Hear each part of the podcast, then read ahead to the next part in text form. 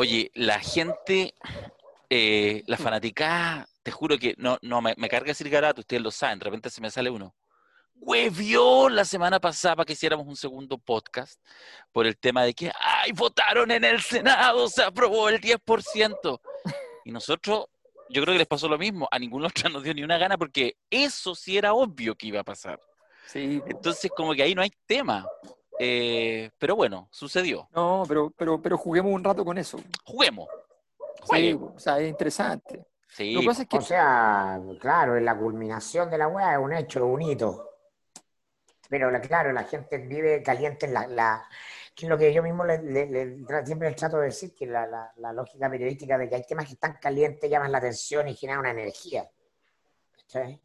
Sí, yo, yo lo que echo de menos, hoy día pensaba en eso, aprovecho de, de que está presente para hacerle el, el debido homenaje a Mirko, Ah, eh, es que yo echo de menos además que de comunicación no tengan una, los medios no tengan tesis en el fondo. O sea, uno veía el, el mostrador de Mirko, por ejemplo, y estaba una, había una tesis, una tesis no implícita, explícita, ¿ya? respecto a la naturaleza del proceso. ¿ya? Eh, y los medios tienen también una obligación en ese sentido de tener, por, por mala que sea, tener una tesis. La tesis del Mercurio, el de verdad, digamos, es siempre ha sido igual, tenemos que proteger nuestros intereses. ¿ya?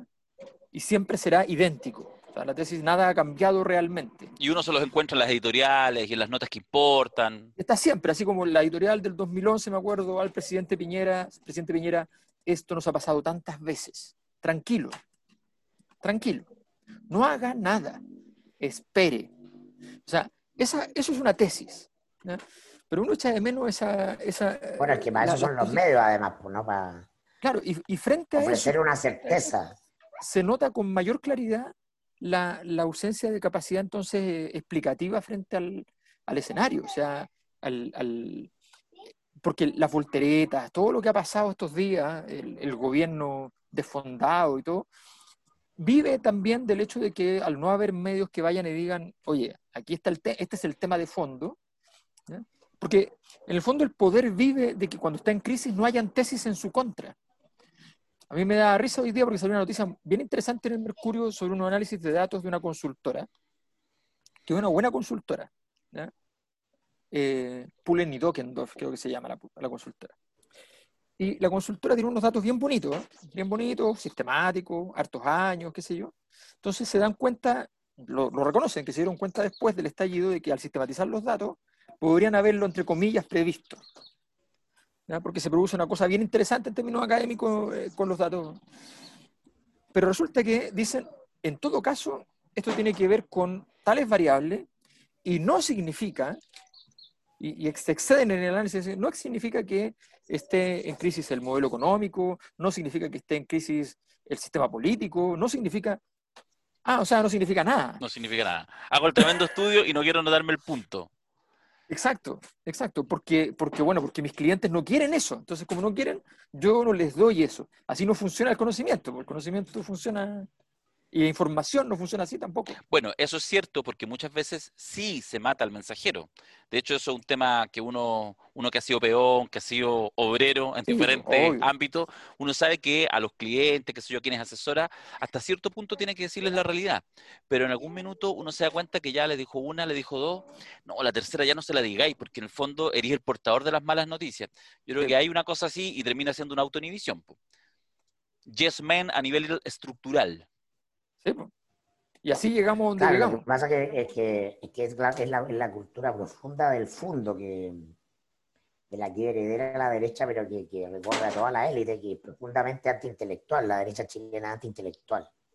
Entonces, eh, a partir de toda la crisis de los años 60, ¿no? Eh, hay una tremenda eh, frase del, del, profesor epistemólogo marxista Carlos Pérez Soto, ¿no? Que la derecha llama política todo, todo lo que no es política de derecha.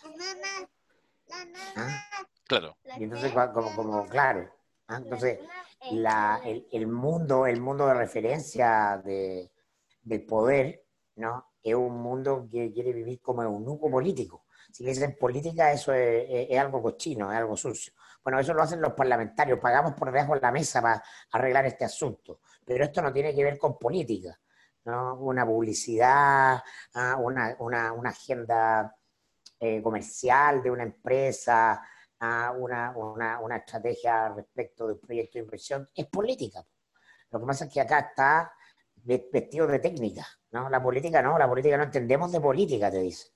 Mm. Entonces eh, están, nunca están dispuestos a considerar las variables políticas de algo. ¿Eh? Y, eso se, y eso habla de nuestra pobreza, nuestro subdesarrollo exitoso.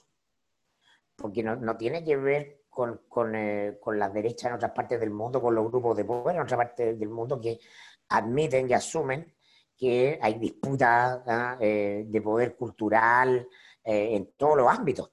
¿ah? Cualquier cosa. Entonces, por eso que escasean los personajes en el mundo del poder, que uno le saca el sombrero y dice, ah, este gallo, es por ejemplo, a ver, desclasifiquemos cosas entretenidas.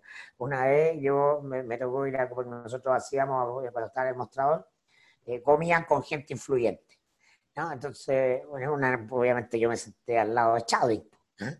Obvio. Eh, obvio, y conversamos toda la noche. Y en otra, eh, enamorados. ¿ah? Andrés y yo, yo y Andrés. Y en otra, me senté al lado del Pollo Gilisatti, que era el presidente de la Confederación de la Producción y el Comercio. Y eh, él escuchaba el mostrador, entonces eh, me dijo, sin que yo le dijera nada, yo me dijo, yo soy del Partido del Orden, pero a mucha honra soy del Partido del Orden. ¿Ah? Había escuchado el concepto ¿no? y se había identificado, además, ex Mapu, ¿no? ¿Ah? y había estado en la candidatura de Velasco, operaba con, con Enrique Correa, y entendía el sentido de pertenecer. Y esos gallos son escasos. ¿ah? Esos personajes con esa capacidad. de- Admirador de Fidel Castro, por supuesto, bueno, hasta el día de hoy. O sea, alguien que pasó por el MAPU ¿ah? y que está en el mundo del, ne- del negocio, de, de- de los, de los negocios, es alguien sofisticado, pero son escasos. Entonces, efectivamente, los medios y el periodismo también adolece de esa suerte de, de, de candor, ¿ah? que como, no, esto es un oficio, el oficio de informar. Nosotros solo informamos, ¿ah? nos jugamos al poder. En general, muchos periodistas y editores tienen poca conciencia de ese juego del poder. ¿no? También pasa un poco con la tercera, ¿no? salvo su página editorial y, ciertos límites respecto de, de, por ejemplo, el, ¿cómo se llama? El, eh, el tema del- del modelo neoliberal y, y los negocios, donde ahí es muy claro el dije, ¿no? perdió su capacidad general. O sea, uno, y es lo que discutíamos, ¿se acuerdan en el seminario El Padrino la otra vez? Sí. Bofill hacía que la tercera fuera interesante porque todo el rato ponía encima sus tesis. ¿ah? Todo el rato era una Exacto. tesis y, y eso lo hacía más entretenido que no, no importa si era verdad o no. Era un juego, era cuántos te enganchaban en eso. ¿ah? Y Oye, generaba irrealidad, generaba irrealidad. Puedo decir que estamos canchereando ¿Por qué? ¿En qué sentido? porque en el fondo la gente se conectó hoy día diciendo, Y no hemos dicho van a decir que tenían razón y que tenían razón y que está, está yendo a la cresta de Piñera y que se acabó todo, que bajó tantos puntos, que la academia, que lo esto, que lo otro. Y ahora nos toca hablar de Heráclito y, y porque lo damos por sentado. ¿No es como cancherear un poco? Mira, Es como un partido de Mijael Laudrup, ¿no? Mira, sabéis que yo no lo, ahora que estaba hablando Mirko, pensé yo, ya, a ver, retomemos, retomemos, retomemos. Entonces, no, eh, pero va, es análogo a lo que tú decís. Eh, parece, me doy cuenta ahora, que hay un tema de energía acumulada que efectivamente con ya la votación de la semana pasada del 10% eh, y la consolidación de algo que ya una semana antes ya había quedado claro, como que de alguna manera se provoca un relajo que cuesta analizar. Ahora, Mm. Vuelvo, cre- creo que la pregunta inicial que tú haces, Alberto, sigue siendo súper pertinente y súper válida, porque en estos minutos, ok, puede haber una cierta, digamos, la energía, pero lo que hay es un gobierno que está escandalosamente en el suelo, y eso sigue siendo una paradoja respecto a que cuando tú miras hoy lunes las crónicas políticas, las noticias, el titular de la segunda, todas las típicas cosas que arman como la política habitual, tradicional, como que pareciera que justamente por esta como ausencia o, o- o término de la tensión del conflicto operático que generó el 10%, es como que estamos preocupados del cambio de gabinete, No, sí, pues, es que como la, es cuenta que- es pública del que- viernes, como si importara Bueno. algo. Es que eso es súper interesante. Fíjate que yo quiero hacer una, Pero, una, pero una extraña asociación. Ya, veamos, En este veamos, momento importa. ya veamos. Sí, sí. Pero mira, el, yo De hecho, pensé en que hace tiempo que no escribo, ya no me interesa escribir columnas, como que me aburrí, entonces, pero pensaba hasta escribirla, pero no la voy a escribir, la voy a decir nomás. Em, es que lo que pasa es que yo siempre, o sea, me di cuenta, no, no, no lo pensé, sino que me di cuenta empíricamente de que Peñailillo no lo había hecho mal, que lo había hecho bien, y murió por hacerlo bien. Sí. ¿Por qué? Porque Peñalillo hizo pasar todo el proceso de malestar por dentro. en realidad, el malestar social uno lo puede definir como el, momento en el cual el mundo pasa fuera del mundo. O sea, hay un mundo creado con todas sus instituciones, sus normas sociales, toda la cuestión, y el mundo suele pasar naturalmente por dentro del mundo. Pero hay momentos en que el mundo empieza a pasar por fuera del mundo. Y ese momento es catastrófico para las estructuras de poder, para todo lo que es pertinente naturalmente. Bueno, lo que la función de un, partido del orden, por decirlo en la terminología de, de Mirko, es la función es hacer pasar los procesos por dentro. No importa cuál es el proceso, pero que pase por dentro. Que, que, firme los timbres, que tenga la estampilla, que diga que lo hizo X. Por eso todos los gobiernos después de promulgar una ley dicen, bueno, esta ley la hicimos nosotros, nosotros bajamos esto, subimos lo otro, aquí y allá. Porque da lo mismo de cómo, cómo nació, lo que importa es que los gobiernos se hacen cargo. Dicho esto, el señor Peñalillo fue y dijo, hagamos pasar todo el proceso del movimiento estudiantil por dentro. Y se devanó los sesos de cómo hacer que desde Fernando Atria, desde el punto de vista de los constitucionalistas, hasta eh, Camila Vallejo, Giorgio Jackson, todo lo que se pudo pasara por dentro. E incluso reuniones del Ministerio de Educación con la gente más vinculada al Pancho Figueroa, o sea, todo, todo el ancho el, ancho mundo. Y llamaron a harta gente más, que no fueron los que no entraron, pero, pero llamaron a harta gente más. Llamaron a todo lo que se pudo. Sí. Y entraron muchos. Y, lo hicieron todo por dentro. Darío y, Quiroga incluido. Y, y, luego, es verdad. Cuando, cuando, ocurrió, el empresariado fundamentalmente dijo, esto no puede ser. Y sáquenlo. Y ahora le está pasando a Blumel, Peñalillo 2. Porque Blumel tiene muchos defectos, yo no lo encuentro un gran ministro, ni mucho menos. Pero, lo tiene una gracia, una gracia súper importante, ¿no? La súper importante. la creación del apruebo y el rechazo hizo pasar todo el proceso del 18 de octubre por dentro de la caja. Que fue lo que irritó a sectores políticos de la izquierda que dijeron, ¿cómo hacen eso? Cuando teníamos fuerza por fuera, lo hacen pasar por dentro. Y, y pasaste por dentro.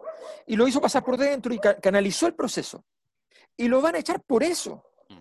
por haber, haberle dado canalización al proceso. O sea, se están mandando un, un Versalles así completo, completo. Le echaron la culpa, es un peñalillo nuevo. Mirko, pero tú decís que igual es importante. Sí, por el momento. En general los cambios de gabinete vienen siendo irrelevantes o mucho menos, mucho menos relevantes de lo que eran cuando podríamos decir existía una política en forma, para hablar de la lógica del Estado en forma, una política en forma que es un gobierno basado, cuyo poder se basa en la gestión de los ministros, con los ministros como fusibles, el presidente. Ese, ese proceso se ha ido deteriorando. ¿no? Me recuerdo antes del estallido, perdón, claro, antes del estallido, hubo eh, también un cambio de gabinete donde se rumoreaba que salía Chávez por lo desgastado que estaba por Catrillanca, y terminó siendo un, un, cambio de gabinete irrelevante porque en, los en el neocaudillismo chileno, que es el siglo Caburga, Bachelet Piñera, Bachelet Piñera, los ministros asumen sin poder. Asumen porque son cercanos al presidente, porque el presidente confía en ellos, porque finalmente este, el presidente va a decir lo que se hace. Cuando en el modelo presidencial chileno el presidente es el jefe de Estado y el jefe del gobierno, pero no es el microgestor de cada sector. ¿ah?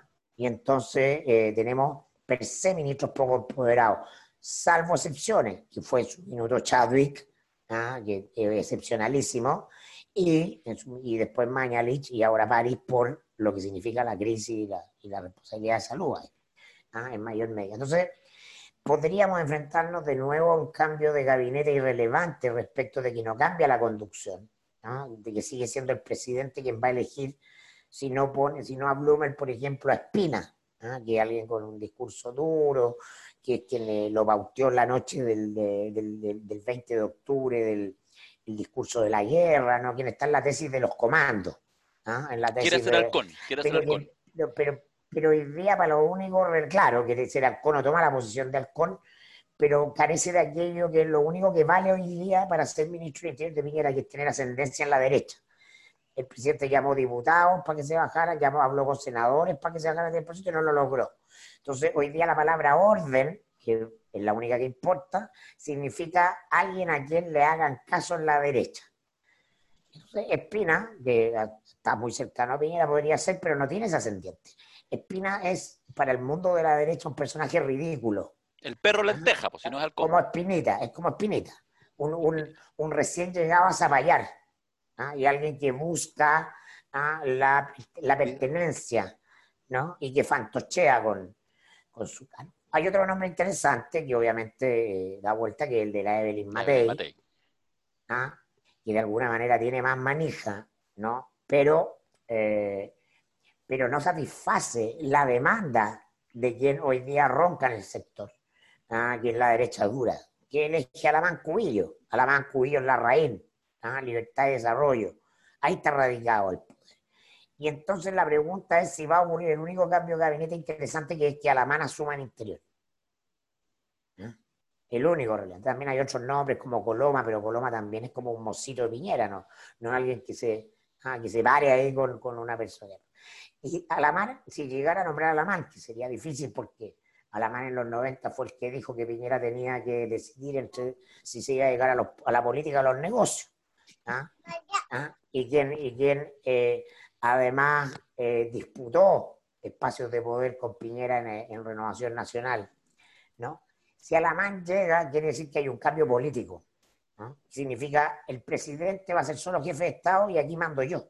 Aquí mandamos nosotros, manda la derecha. Eso es lo interesante.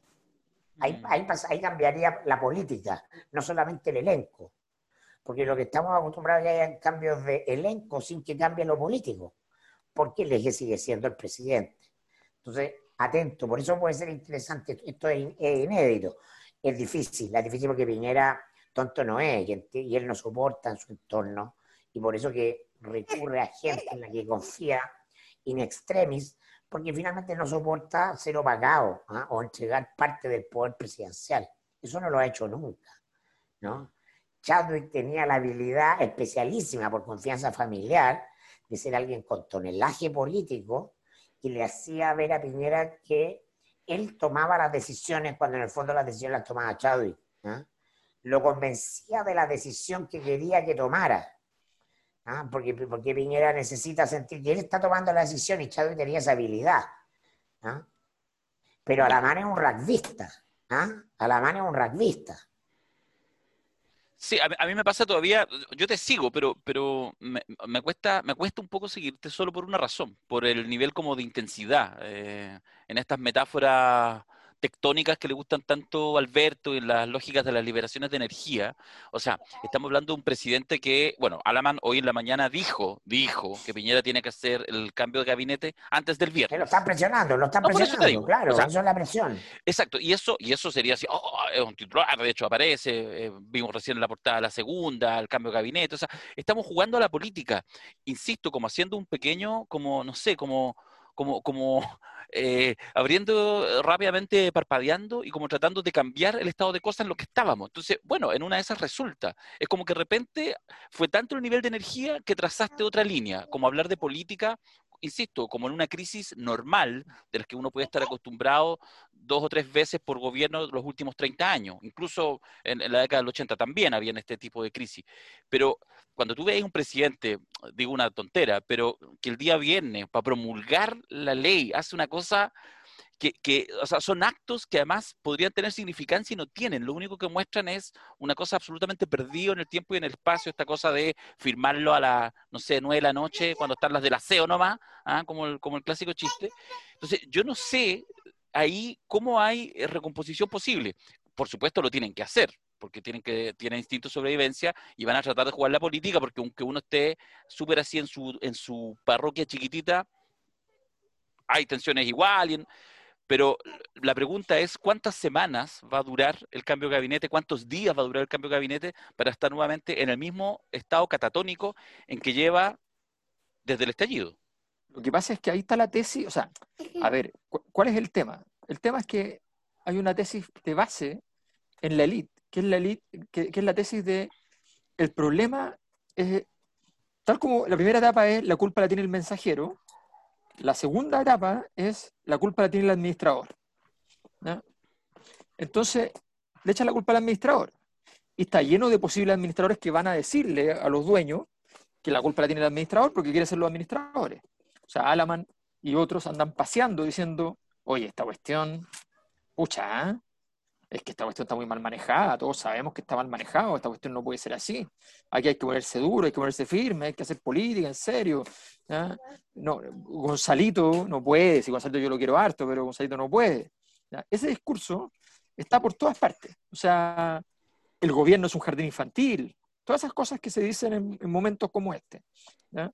Eh, Ignacio, Ignacio Briones, sí, eh, es un buen economista, pero bueno, para estas cosas no ha salido el jardín de infantes. O sea, todas esas cosas son las que se están diciendo en este momento. Bueno, y insisto, la foto, perdona, la foto de la segunda, con ese paso pues. vaso errático de, pues. del ministro pues. de Hacienda es impresionante. Como un dramático, payasesco, un poquito de todo. O sea, eh, están dando pena. Eso es lo que quieren decir. Entonces, en el fondo, lo que quieren decir es, y aquí hay un conjunto de mensajeros que dicen, cámbielos. Pero, ¿y, ¿y por quién? Pregunta el otro y tú estás al frente. Y dices, bueno, ah, bueno. Entonces, aquí la tesis que se trata de instalar para, hacer todo esto es la tesis que hay alguien que puede controlarlo. Y Alaman lo que necesita en su vida es una oportunidad para poder demostrar algo. Alaman viene sin demostrar nada en 20 años. Sí, fue el jugador del partido cuando era jovencito, sub-17, para efectos políticos, y de ahí para adelante se acabó se acabó. Y él quiere demostrar que él puede entonces llevar a cabo este proceso. ¿Y qué anda diciendo? No solo anda diciendo el gobierno da pena, sino que además, y vamos a elegir a la VIN en estas condiciones, vamos a llevarnos esto para la casa, vamos a gobernar sin gobernar de nuevo. Entonces, toda la élite dice, oh, es lo que quiere escuchar.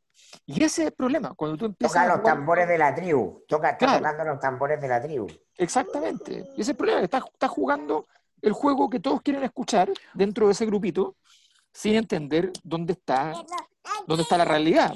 Bueno, en ese sentido es probable que quizás Alaman, solo especulando y jugando, en, en, un cambio de ese tipo, Alaman u otro, pero, pero en la lógica, digamos, de la vuelta a los halcones, que no deja de ser medio raro, porque es como si, la como si hubiera alguna razón objetiva para que la razón de la salida de Chadwick no siga vigente, ¿cachai? Por eso sigue siendo una cosa muy extraña sacar a Blumel, como si Blumel hubiera impuesto una agenda que devino en esta tragedia.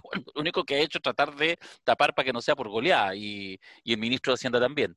Em, pero lo que, lo que yo digo es que en una de esas, eh, si efectivamente se instala la percepción de algo así como los halcones 2.0 o los duros 2.0 o los rechazos 2.0, lo único que hacen es abonar un poquito las condiciones para esto que, hemos, que muchos han llamado que se viene el estallido 2.0, que no sabemos ni el formato ni nada, pero puede agudizar las contradicciones, compañero. No sé, Mirko, si, si crees que eso pudiera pasar. Exactamente, exactamente, porque para la tesis de la mano dura hay que estar dispuesto a usar la mano dura. Y entonces si llegaste a un cargo diciendo yo, yo conmigo viene el orden y la autoridad, conmigo se recupera el control ¿ah? del orden público, ¿no? Y el orden en la coalición tienes que eh, tener eh, línea en la, la, línea en la cuenta corriente, para capacidad la cuenta corriente para hacer eso, mm. ¿ah? para, girar los cheques. Y eso es lo interesante, que esa, esa capacidad no está, porque lo que hay estructuralmente el desorden en la coalición no tiene que ver con falta de liderazgo, es un fenómeno de dispersión de la política. ¿ah? Eh, y por eso que a mí me interesa tanto el factor epocal. ¿ah? No, no, es, un, es, un, es, un, es, un, signo de los tiempos, no lo va a arreglar ni Superman. ¿ah? Y el otro factor, es, el otro factor es fascinante, tiene la capacidad a la mano de recurrir a la fuerza pública y a la fuerza militar, incluso, ¿no? Eh, ya, estado de sitio de verdad, ¿ah? con eh, no sé, ¿ah? con, eh, con todo lo, lo que, lo, que, lo que supone las capacidades legales máximas. ¿ah? Eh, Andrea Lamán, ¿no? Al igual que Sebastián Piñera, pero Andrea Lamán aún más, no son personas de confianza al mundo militar. Aunque haya sido mundo ministro de militar no le gustó antes. ¿No? le- no, no, pero bueno, contémosle a la gente, si uno está para opinar aquí con datos. Alamán ¿ah? se va, ¿ah? del- usa el ministerio como una de defensa como una catapulta para la primaria presidencial que pierde con Longueira. Y para catapultarse, lo que hacen nada más ni nada menos que despacharse a la Fuerza Aérea, ¿no? La lleva al altar del sacrificio, ¿no? En el famoso caso este de Felipe Camiroaga y el vuelo a Juan Fernández. ¿Se acuerdan ustedes? Él, él le exige a la Fuerza Aérea, ¿no? Determinadas cosas. Y lo que hace es descabezar el comando de combate de la Fuerza Aérea meses antes ¿ah? de que venga el fallo de la Haya ¿ah? con Perú. Lo que mirado desde el punto de vista geoestratégico es una aberración Claro. la señal que se está dando. Si usted no me cree, puede ir y poner comando de combate, Fuerza Aérea, Andrés Alamán, el mostrador, están las notas ahí. ¿ah? Lo que pasa al interior de la Fuerza Aérea con, eh, con esa señal. Y Sebastián Piñera tampoco es una persona querida por el mundo militar, ¿no? En su, en su primer gobierno, Sebastián Piñera no sabía qué hacer con los edecanes y los mandó a una oficina que era como la oficina donde tenían guardados los, los- los útiles de aseo. ¿Ah? Me lo imagino perfectamente. con uniforme en, la- en- en- en la- en- en- en- en- en- en el cuartito ese donde guardaban la escoba de la moneda.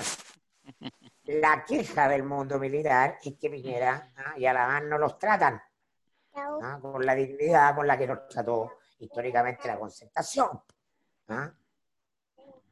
Y entonces no tienen ascendiente en ese mundo. Espina, Espina, ni te cuento. ¿ah? La opinión que tienen los militares de él. Tonto, Entonces, eh, entonces, claro, no hay que llegar y bueno, eh, eh, Alberto Espina era de la, era de la tesis de sacar al- a los militares a disparar, ¿ah? Pues el estallido y los militares le dijeron que no, pues. Esa es la verdad la milanesa. Mm. ¿ah? Esa es la verdad la milanesa. No sé, ¿con qué recursos van a efe- efectivamente ¿ah? lograr el, el orden público? Carabineros lo mismo. ¿Cuál es la señal para, para carabineros después de lo de general el Soto? Compadre, aquí cada uno se va arreglando con su uña después de que quede la cagada, ¿no? Nadie tiene la capacidad de decir, como Pinochet, a mí no me tocan a ninguno de mis hombres porque si no se acaba el Estado de Derecho. Si hay cambio de gabinete, ¿quién va a ser el ministro del Interior para ustedes? Yo, yo anoté aquí mi nombre. No, pero tú pones el que te gustaría. No, el que tú crees que va a ser. No, yo no lo sé. No, no, no. pero Piñera- Piñera- Ah, pero si a Piñera no le gusta hacer cambios de gabinete, po. Se puede resistir y puede que no haya cambio de gabinete. este va a ser. De hecho, es una virtud de, es una virtud de Piñera esa. No hacer muchos cambios de gabinete, no, no creer tanto en los cantos de sirena de que un cambio de gabinete te va a salvar. Porque el único cambio es el cambio de presidente. El único cambio que cambia la cosa. Sí. ¿no? Pero ¿cuál quisieran entonces? Ustedes quieren a Alaman, para que quede la cagada. A O mí sea, no- yo creo que, el- a ver, que- yo creo que la, Alamán la es el único genial, interesante. La- jugada genial políticamente sería el retorno de Mañalich.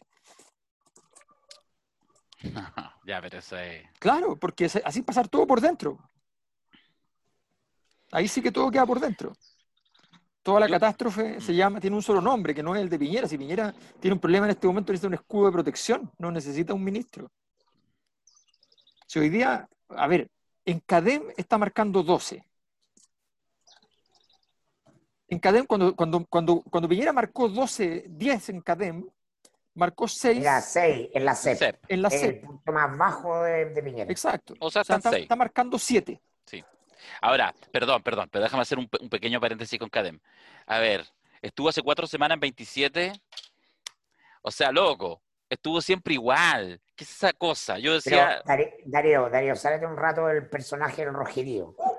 Ca- Cademe un, ter- termómetro.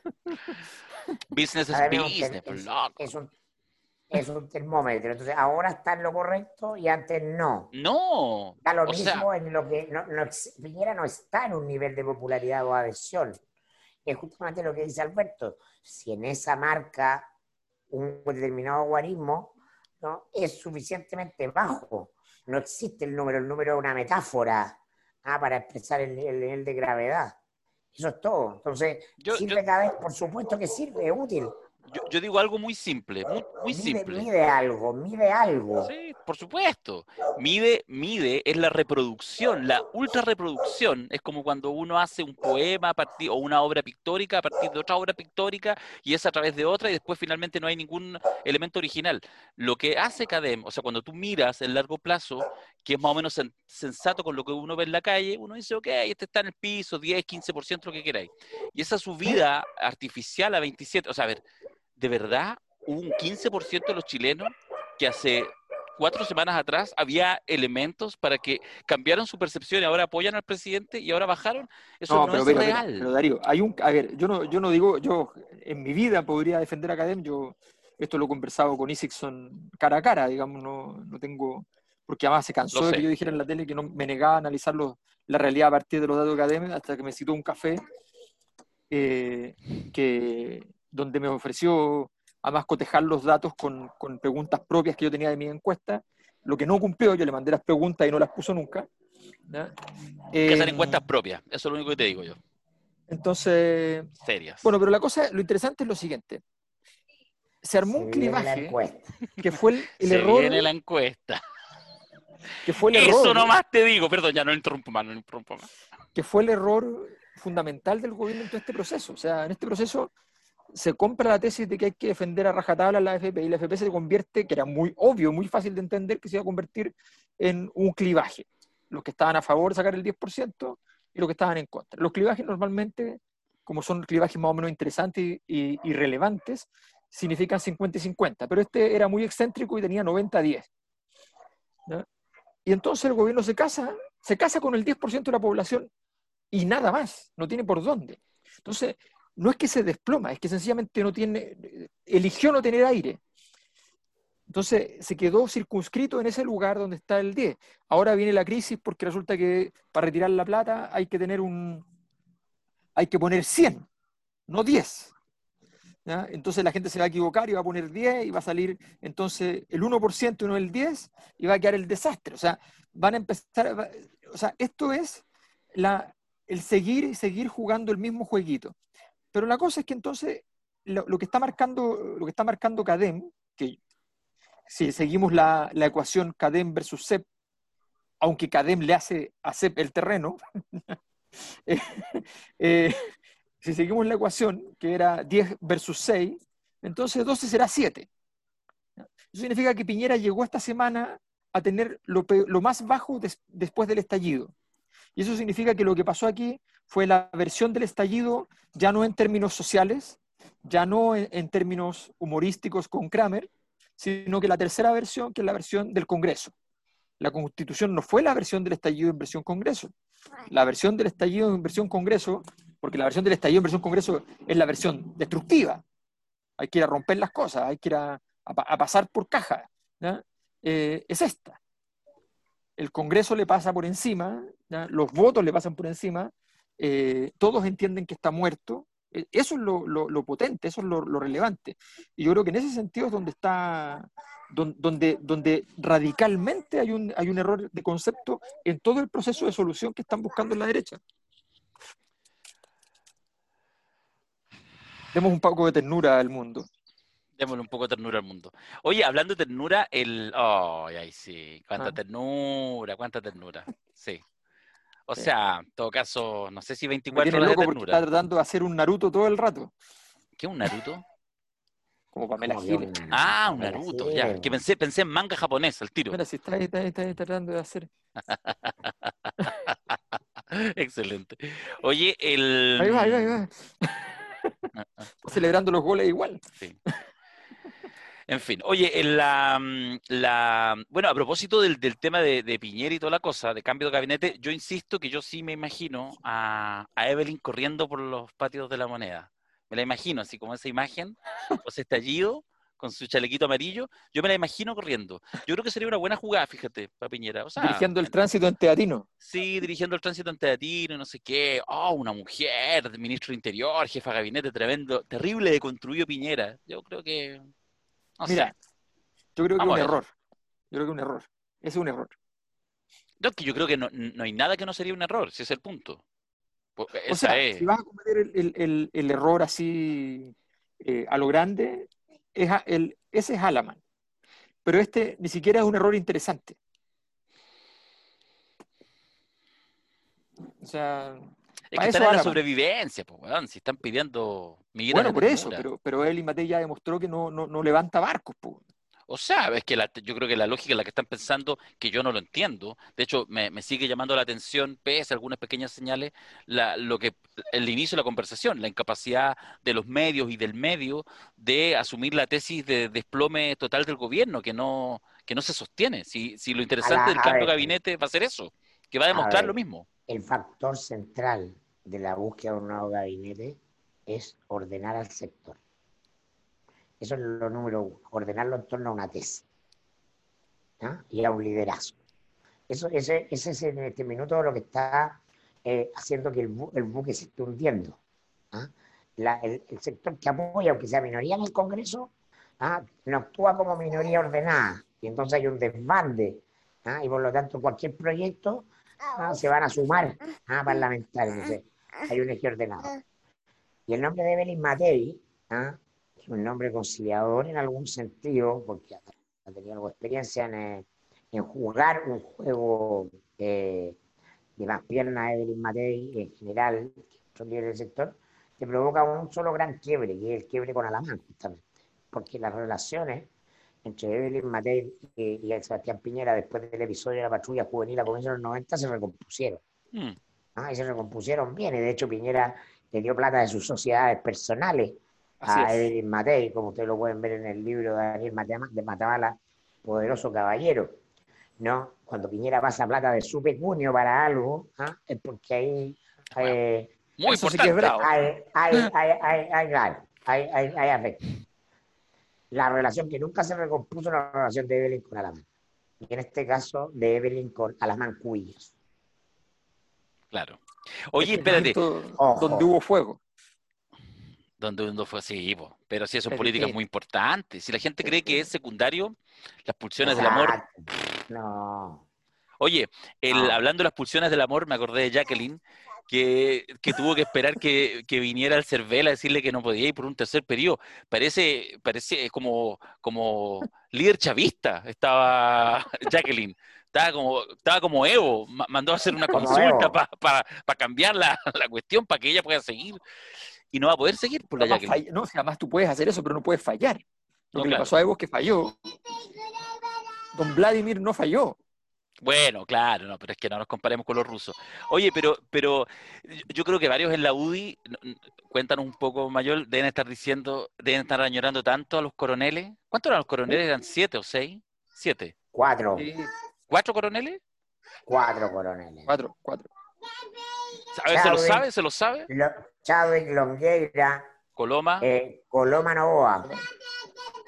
ya. Ya. Y No, echan- echamos, echamos de menos a los coroneles, ¿no? Qué desorden. Capaz que termine la Pepa Hoffman de presidenta. Es lo más probable. Lo más probable. De hecho, vi hoy día las declaraciones de Belolio. Oye, ¿qué le pasó a Belolio, weón? Oye, pero mal. Oye, Mal. mal, Jaime Belolio, además que lo, lo vi así, está como yo, así, pero ya, pero hecho mierda, así. eh, y, no, y hab- o La sea, cuarentena, la cuarentena ha alterado el estado de salud mental de mucha gente. sí, era la, la promesa, Belolio la promesa. Sí, y sí, No, Pero Hoffman, es que, la, es que la- pero es que, a ver, la, la cosa adentro está dura, entonces hay, eh, está difícil eh, andar de disidente hoy día en la derecha. po, O sea, claro. ah, se, Es te que- cierran las, se te cierran las puertas, las llaves, los, los saludos, las comidas, todo. La- las cañerías de gas, de benzina, Exacto. todo. Todo. Vino- No, sí, es terrible. O sea, Ese- lo que pasa es que. es- eso es lo, lo interesante lo que hace la BIN. sí, po, que obvio. él juega igual, igual juega a pasar el, eh, ah, el muro. Va y vuelve. Pero eso, ¿por qué? Porque Lavín en algún minuto, o sea, compró una silla en el directorio vitalicia y de ahí renunció a la UDI. Renunció a la UDI hace Claro. 20 años, que hace cualquier Claro. política, pero tiene el asiento. Y eso es una virtud, también hay que aprender a hacerlo. Sí, Donald Tobelo. Mm. Está traicionando todo el rato, pero sigue yendo a la reunión y la buena onda, sí, y el café, el chocolate caliente. Puede que haya algo de Jadwe también en eso, estoy pensándolo. No, pero Jadwe, no es que No, renunció no, pero son, dinámicas distintas, no es lo mismo ser UDI que comunista, pero también. ¡Ah! Se nos fue Alberto, yo creo que apretó algo mal. Ya ahí volverá, ahí volverá. Oye, el, o, o se, o se escandalizó que mencioné a Jadwe, no sé qué, qué pasó, o la UDI. Lo puse en un aprieto. Bueno, tú dijiste la semana pasada, y lo he dicho varias veces, que el único partido que uno tiene que mirar en la derecha es la UDI. ¿ah? Entonces, Claro. ¿cómo, ¿cómo se liga esto también con el, con el tema del cambio de gabinete? Yo creo que va a ser- esa, esa doble jugada va a ser interesante en las próximas semanas, pero no sé, no sé. O sea, la UDI está en un estado de decadencia porque la UDI es el partido que, que tenía un sentido estratégico en el, en el sistema político chileno, que era contener los cambios al modelo. No lo logró Jacqueline Van Rieselberg y por lo tanto va por la puerta de salida. El CERVEL simplemente confirma eh, de manera eh, legal algo que ya había ocurrido de manera política, que, eh, que Jacqueline Van perdió todo su, su, su poder político, po, ¿no? No, lo perdió con el 10%, lo perdió con el 10%, sin duda, no tiene ninguna capacidad, ya no es funcional. Sí. Regaló hasta la, que no es claro. Regaló hasta la imagen, esa imagen solitaria en el, en el Congreso. Oye, Alberto, no hablo ¿Para más de financiamos, ¿Para qué financiamos a la UDI? Financiamos a la UDI para que contenga cualquier cambio o transformación al modelo. Es relevante, como la. Hablando, hablando de financiamiento exacto, los amiguitos de CIPER que hacen estos ejercicios simpaticones, eh, hicieron, lo, lo haber visto, le han echado un vistacito, ¿cierto? Que hicieron el listado de los que han trabajado como directores o como asesores en, o como enviados en, directores de otras empresas de las AFP y de donde están los fondos de pensiones. Hicieron un listado, me imagino que debe ser riguroso, de 77, eh, digamos, de perfil político, con militancia política. De esos 77, 41 de lo que hoy es Chile Vamos, 36 de la exconcertación. O sea, casi paritario. ¿ah? Mm. Binominal, binominal, binominal se llama. Sí, El Máximo binominal. Pacheco, Viera Gallo y la guinda de la torta, porque además es senador y porque votó en contra, eh, la Jimena Rincón. Claro, pero es que, lo- es que los mexicanos tienen un dicho muy sabio, político pobre, pobre político. ¿No? Y la concertación lo supo bien y la derecha lo sabe bien. y. La, la- no, no, claro, la, la- la derecha no hay ninguna inconsistencia con eso, pero necesitan gente cercana, gente a la que te conteste el teléfono, que opere por ti, que sea leal. Eh, para eso hacemos el seminario del padrino, para explicar esas cosas. Y, eh, y lo más notable es el caso de Osvaldo Puxio, cuyo padre murió, o sea, estuvo en la, en la moneda con Allende. Eh, Osvaldo Puxo, además, que el hombre de, de Lago en la en las acciones, en la, eh, ¿cómo se llama? La sociedad de cascada de, de Ponce Lerú, con las cuales controla Soquimich. Eh, Osvaldo Puxo es hombre de Ponce Lerú, está en el negocio de la AFP y cobraba eh, asesoría que nunca se hicieron a Codelco por muchos años. Me tocó entrevistarlo por eso en la moneda. Eh, y a la tercera pregunta me puse puntúo y ahí se paró y se fue. po, ah, sí. Sí, sí, obvio. ¿En serio te paras y te vas? Por el go- gobierno de Lago, claro, obvio. Trabajar en la nación, da lo mismo. Trabajáis en mi diario. Claro, no. O sea, yo tenía muchas cosas que decir de Lavín, de Jadwe, Dale, mucho po. conocimiento, ambas cosas. Te cuento si queréis una anécdota para Se dieron, se dieron cuenta que, que justo cuando estaba hablando, iba a hablar de eso, Federico me pagó el computador. Ah, le interesa ese, esos presidenciables. Entonces, me- no, me dio susto porque uno nunca sabe, o sea, hasta mi, papá en esto, entonces, de repente, quién sabe, No. o sea, Federico ya tiene alguna clase de, de- de virus, una- alguna infección al respecto. Van a No llegar ambos a primera vuelta No, pero por favor. y van a pasar a segunda. La Ya, pregunta grábeme, es. grábeme, si no importa. pregunta- Estos son los analistas de verdad, es- Pero Iván. además- pero además- Pero anótalo, pero además- anótalo. Darío, pero por favor. no Pero ¿qué importa? del, del- del- programa. No tengo ningún prestigio que perder. Esa es la gracia cuando no tiene ni un prestigio. Anótelo en el Excel. Amiguito de la cosa nostra, anótelo en el Excel. Jao y Lavín van a estar no solo en la papeleta primera vuelta, van a estar en la segunda vuelta. Ya, entonces te la juegas con tu cupo dentro de la cosa nuestra. ¡Ah! Siempre hay algo que perder, compañero. Siempre hay algo que perder. No, pensándolo bien,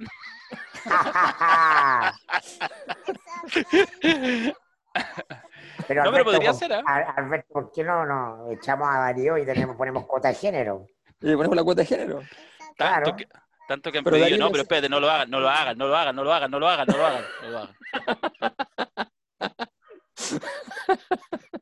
Bueno, es lo que así debió ser siempre, ¿ves? Así Ah, debe ser siempre. Me estoy dejando así. Oye, cuota de género. El... Ya, este tema no es para huevear. No, no lo voy a hacer porque lo van a agarrar por huevo el tema es serio, así que no. No, ¿Qué pasó? No, digo yo es que en este tema de, del tema de género y del fondo de los discursos subsidiarios de, de las derechas y de ese universo, eh, a propósito de lo que pasó hace un par de días atrás, que puede ser una anécdota menor, pero que yo creo que va siempre develando cositas. A mí me encanta, yo soy el filósofo de las cosas chiquititas, ah, el papel en la calle, ah, algo me dice. A propósito de lo que pasó en el podcast este Mura, en el YouTube de la, ¿cómo se llama? De la, de la Maldonado.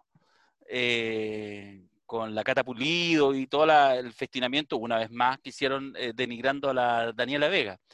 Qué interesante, además que lo encabeza en este caso la, la Catalina Pulido, que le han sacado la cresta, porque además igual es divertido, digamos, así como, ¿ah? o sea, una ganó el Oscar, ha No estado estoy, en al, todas las no estoy pasarelas. al tanto, no. ¿No estás al tanto? No, que se festinó como siempre, Mi digamos, de la condición no, trans no de, la, está- de la Daniela no Vega. en Sí, sí, no sí. estoy en, en mi, time- no está en mi time- timeline de Twitter.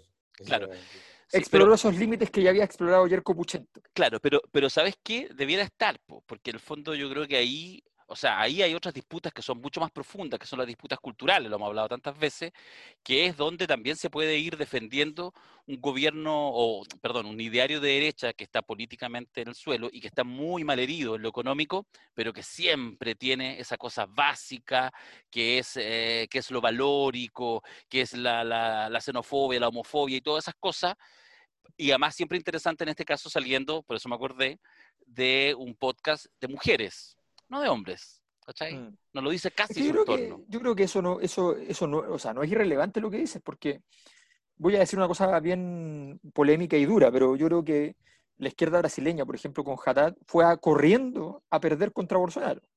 Se entregó corriendo a perder. Fue a luchar por todas esas causas donde Bolsonaro con toda razón les dijo, bueno, a mí me interesan las mayorías. ¿ya? Entonces, la, la izquierda fue y dijo, estamos aquí con esta minoría, con esta otra minoría, con esta otra minoría, y el otro le dijo, yo quiero las mayorías. Listo. ¿ya? Y se acabó. Y se acabó. Entonces, el- el- hay que tener, efectivamente, en términos políticos me refiero. O sea, una cosa es la, la, posi- la capacidad que tú tienes culturalmente de generar una transformación, que, esa es una, una cosa que tiene que ver con los movimientos sociales. ¿ya? Son, son teorías diferentes. O sea, no se olviden nunca, en términos sociológicos, la teoría de los movimientos sociales, ojo, la teoría del malestar social y, ojo, más lejos, la teoría del poder son teorías diferentes. ¿ya? Y las intersecciones, como toda intersección entre teorías, son complejas, confusas y difíciles de predecir. Entonces, cuando uno va y corre como si esto fuera una cuestión lineal, ¿ya? entonces el malestar social se transformó en movimiento social, ergo, la gente lo que quiere es lo que el movimiento social quiere, no, no. ¿Ya? Y cuando uno va y dice, y entonces estos movimientos sociales que son tan exitosos y han planteado nuevas agendas, son lo que el grueso de la población quiere para que administre el poder, no. Tampoco.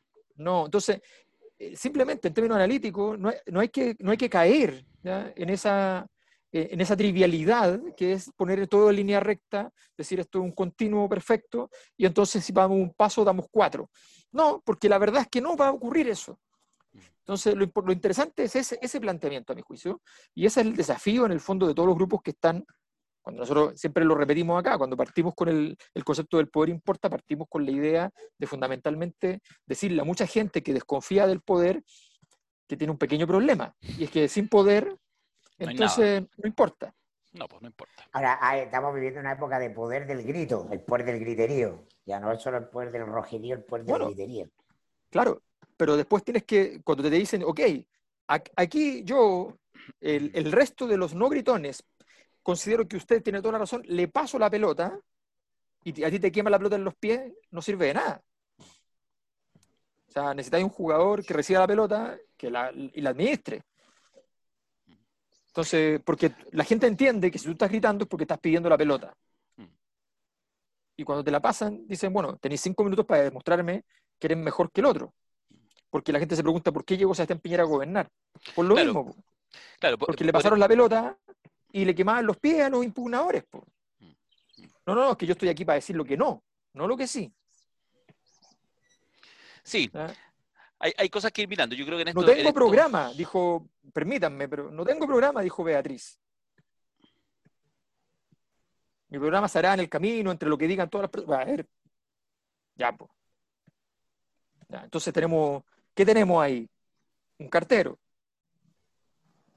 Mm. O sea, no, po. Hay harto paño que cortar con esos temas, ¿ah?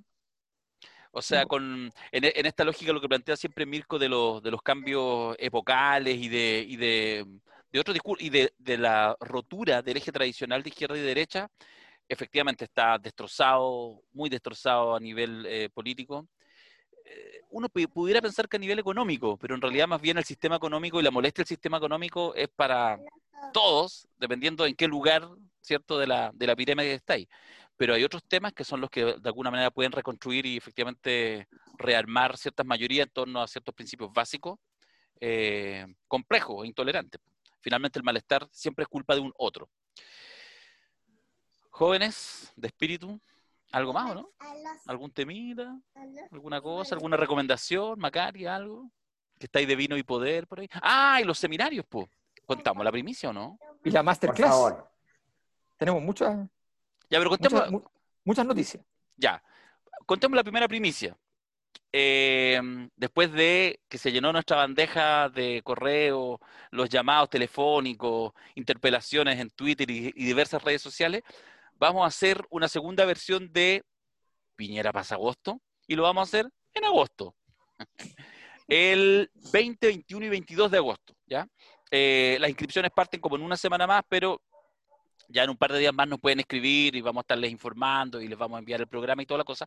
Lo vamos a hacer con otros invitados, porque nos gusta irnos renovando. No se trata aquí de como, ah, resultados, no sé qué. No, vamos a hacerlo con otros invitados e invitadas, que ya lo- los contaremos. Estamos ahí contactándonos con distintas percepciones y además mirando lo que ha sido este fenómeno, este, este tsunami, ¿cierto?, del 10%, eh, y la profunda eh, crisis en la élite político-empresarial que se hunde con el tema de las FP. Así que eso va a estar eh, y harta gente ya que ya sabe, porque se lo comentamos dentro de la comunidad La Cosa Nostra, hoy día en la mañana, había harta gente contenta porque varios no pudieron estar y porque quieren que otros participen, así que eso va a estar buenísimo.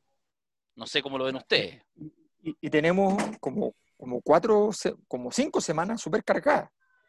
Eh, Que efectivamente. no sacamos, íbamos a sacar el de las 50 leyes, pero tanta gente nos escribió también que dijimos, porque hay mucha gente que, que fue ya a otro seminario y dice, pero ¿cómo? No tengo el marco teórico. Entonces Y por- dice, Y por lo tanto hay que hacer el de las 50 leyes también. 50 leyes. Entonces vamos a hacer 50 leyes, más, más Piñera. Entonces, y, y antes, ahora ya, o sea, ya la, la próxima Ópera y semana, ¿no? política. Ópera y Política con Marcelo Lombardero, invitado especial, directamente desde Buenos Aires, ¿ya? Eh, el gran director de ópera argentino, que vamos a hacer una, una historia política. Tengo ahí una línea de tiempo para juntar la política con la literatura, la ópera, con todo, y mostrar, y una historia, y vamos a hacer un poco lo que jugamos a hacer con, con, con El Padrino, lo vamos a hacer con distintas óperas también. Vamos a hacer, vamos a jugar ahí a qué personaje sería, por Sí. ejemplo, Lavín, Sí, qué personaje sería Maduro. ¿Ah? sí. No, sí. Hay cosas interesantes. Va a ser, va a ser muy mm, desafiante con el, con el sentido común. Entonces Eh, tenemos ese, después Piñera pasa agosto, después las 50 leyes, Antes de eso, No, cine y política. perdón, después, después de eso cine y política, y después Las 50 leyes. Eso, agosto. empezando septiembre, eh, si, si Piñera literalmente no pasa agosto, bueno, hacemos entonces, lo cambiamos la ley del padrino y, o explicamos la ley del padrino por qué no pasó agosto. No, porque deja, deja, eso es muy importante. Pasar agosto tiene que ver con lo dijimos mucho en el, en el seminario, ¿no? tiene que ver con el juego del sentido común. La pregunta es si existen las condiciones para que Piñera termine su mandato. Por supuesto. Y esa es la pregunta política relevante. De agosto, septiembre, octubre, noviembre, diciembre. Es decir, eh, esa cuestión es incalculable, pero la pregunta es si tiene, hay energía, hay combustible para que el avión llegue a marzo del 2022. Al final esa es la pregunta. No hay. Marzo del 2022. Falta mucho tiempo, Mirko. Algunos analistas dicen, bueno, es que entramos en un periodo de elecciones como nunca han habido y entonces el gobierno, por ese, ese solo hecho de estar en elecciones, va a quedar de decorado. Es, plausible, hay que atender toda la... pero eh, hay algo más que simplemente un periodo de elecciones, ¿no? Hay un clima de transformación, ¿no? Eh, muy potente y se vio con el caceroleo que hubo la noche previa a la votación en la Cámara de Diputados, ¿ah? se vio con el caceroleo que hubo ¿ah? en el caso del, eh, de este, este, este, juicio por violación en, Temuco, etcétera. Hay mucha energía afuera ¿ah? y sospecho que esa energía se está reencauzando. Que Piñera hoy día esté, según la academia, en su mínimo histórico más bajo, similar al que tuvo el estallido, quiere decir que el estallido volvió a empalmar con la pandemia ahora. ¿ah? Lo no calculado. Y por, eso que es necesario hacer esta reflexión. En el caso, solo un apunte en términos como justamente energético, porque esto podría ser, sigo jugando con, con, los temblores que te gusta, esto podría ser esencialmente un temblor 6, pero mira por el hecho, lo que sucedió tal como dice Mirko, la misma noche del, ah, del tema de la, de la, aprobación por parte del Senado, que fue el día de la indignación por la medida cautelar de arresto domiciliario del violador Martín Pradena respecto de la, eh, del, suicidio después de la violación de, de Antonio Barra, eso cambió la decisión en 48 horas, era igual esperable, no creo que solamente por presión, creo que efectivamente era más o menos atendible y la Corte de Apelaciones lo corrigió. Pero ojo, las protestas que hubo de manera muy intensa a nivel nacional, de manera presencial, con toque queda, en tiempo de pandemia, eh, con confinamiento, que incluso generó una cantidad no despreciable de detenidas en la noche, fue por una medida cautelar. El caso tiene visibilidad, pero por una medida cautelar, no porque lo declararon inocente, por una medida cautelar de alguna manera me da irrelevante y en primera instancia. Pero Entonces eso te marca, no por eso. ¿qué hacemos, en ¿Qué hacemos en medio de la pandemia? ¿No? con un estallido feminista. Era la primera pregunta, ¿qué, qué mierda, cómo engancho las tesis ¿ah? con la demanda por la desigualdad? La energía. Bueno, a ese clima me refiero, a ese clima me refiero.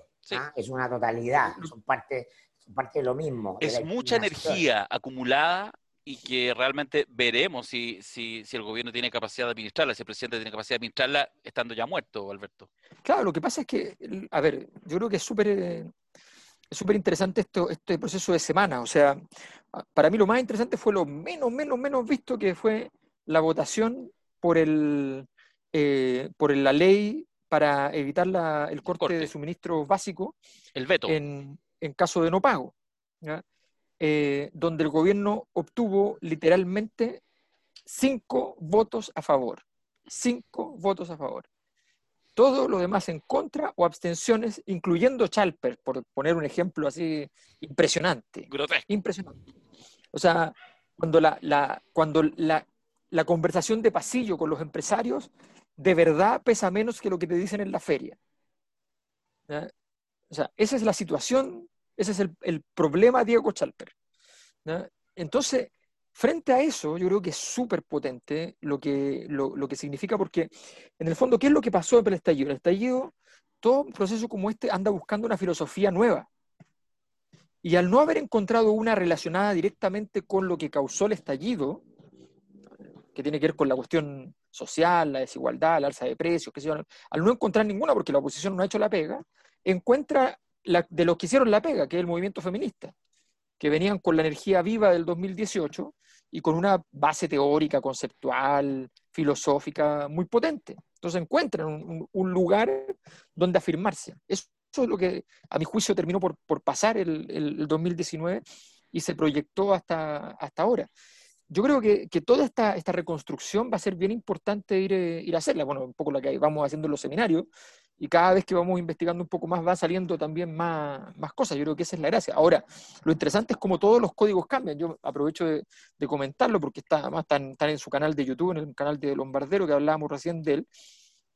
Por ejemplo, yo hace muchos años, Lombardero va y dice, bueno, perdón, dice, pero yo no puedo terminar la ópera de Carmen diciendo, he aquí un crimen pasional. ¿Ya? Lo que tengo que decir, esto fue un femicidio. Entonces él cambia toda la puesta en escena para que se note, para que nos duela como duele un femicidio. Y no como la inevitabilidad, inevitabilidad claro. de, un, de, un, crimen pasional, así tipo bolero. Claro, exacto. La rabia, la, la locura, la vida. simplemente claro. el frenesí ¿ya? de un hombre apasionado que ya no da más de amor. Entonces, entonces ese, esos giros, digamos, tienen que ver con este, con la este mía. Lo de Antonio claro. le, le, costó el, la pega a un editor de, una editora de Canal 13, ¿no? Sí, sí. Ah, sí. Por el comentario. Por el comentario del periodista. Sí, pues. Eh, parece que esta chiquilla es media loquilla. Dijo, era media loquilla. ¿eh?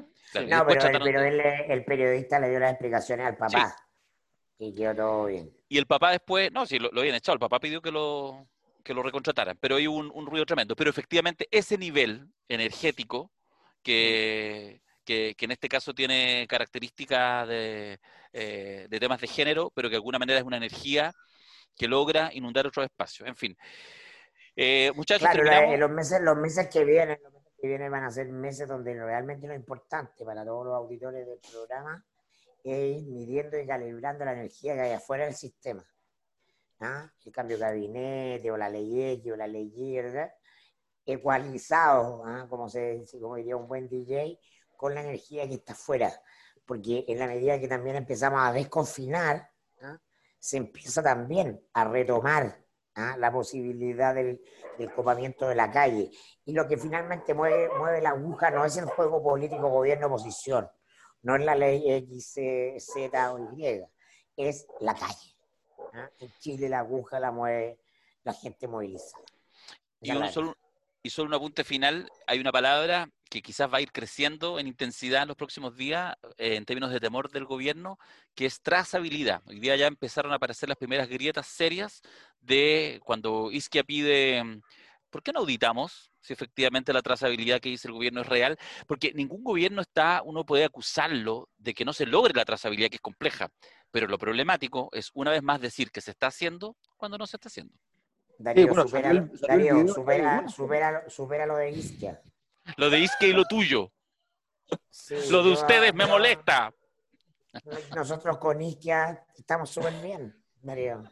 Rata. Ya, ciérralo tú, Mayor, ciérralo tú. Estoy indignado, no hablo más. No, solo decir que, que, que creo que fue en Radio Duna que estaban entrevistando a París con, con Isquia y le plantea el tema y París empieza sin recordar que no solo está en radio, sino que están transmitiendo imagen, empieza a hacerle gesto y aparentemente hablarle también, pero no se escuchaba eso, eh, a alguien que estaba detrás. Entonces, así como, no sé si quería datos o qué le digo, que sea una cosa muy, muy, muy terrible, porque uno, esos son esos pequeños errores que revelan la magnitud del problema, porque cuando tú no tienes problema con el tema, dice, mire, sí, nosotros estamos nosotros estamos plenamente disponibles para abrirla, toda la trazabilidad, nos juntamos cuando quiera, qué sé yo.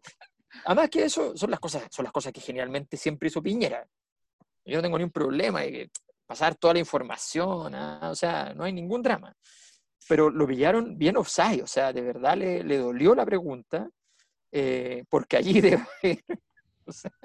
hoy, día, hoy día corrigió a un periodista y el periodista le pidió disculpas y después se dio cuenta el periodista que lo había corregido mal y que no era 21 de junio, sino 21 de julio. Y hace poquito lo vi subiendo en Twitter diciendo, bueno, contando el periodista que, porque hasta le pidió disculpas al ministro, así que mañana en la mañana le va a pasar la cuenta. Son cosas menores, son chicas, pero el tema de trazabilidad puede que vaya, siga Se acabó el respeto, se acabó el respeto. No, ya no hay respeto. No ya, hay la, respeto. ya, los niños no tienen temor de Ahora, Dios. lo que, lo que sabemos que para septiembre no hay fondas, pero hay la Cosa Nostra discoteca. ¿no? cumbia la cosa nostra, sea bien chileno. Claro, no, no, claro. ¿Dónde Darío? Lo chacreamos. Ah, la cosa nostra se. Lo chacrearon, lo chacrearon. Oye, ¿viste que Hay- hay, hay- hay hay una oferta interesante que no deberíamos rechazar, que son ¿Qué? las poleras de la frase de Mirko? Sí, en Twitter, varios han dicho, ya, pues hagan la polera con las frases geniales de la cosa nostra. A propósito de. ¿Cuál era la de la plata? mi plata. Pásame mi plata. Pásame mi plata, conche tu madre. Sí. Mirko querido, yo les voy a contar, contemos una infidencia. Mirko querido que ver. esas poleras. Y yo me he negado. Todo el tiempo me he negado. No, a las no, poleras, las mascarillas, los calzoncillos. poleras, Me negaba a a las todo. mascarillas, sí. Sí.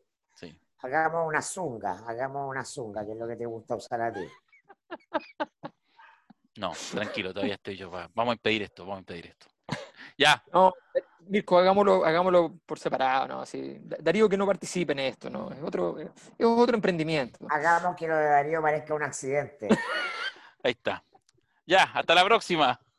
Adiós. Chabela.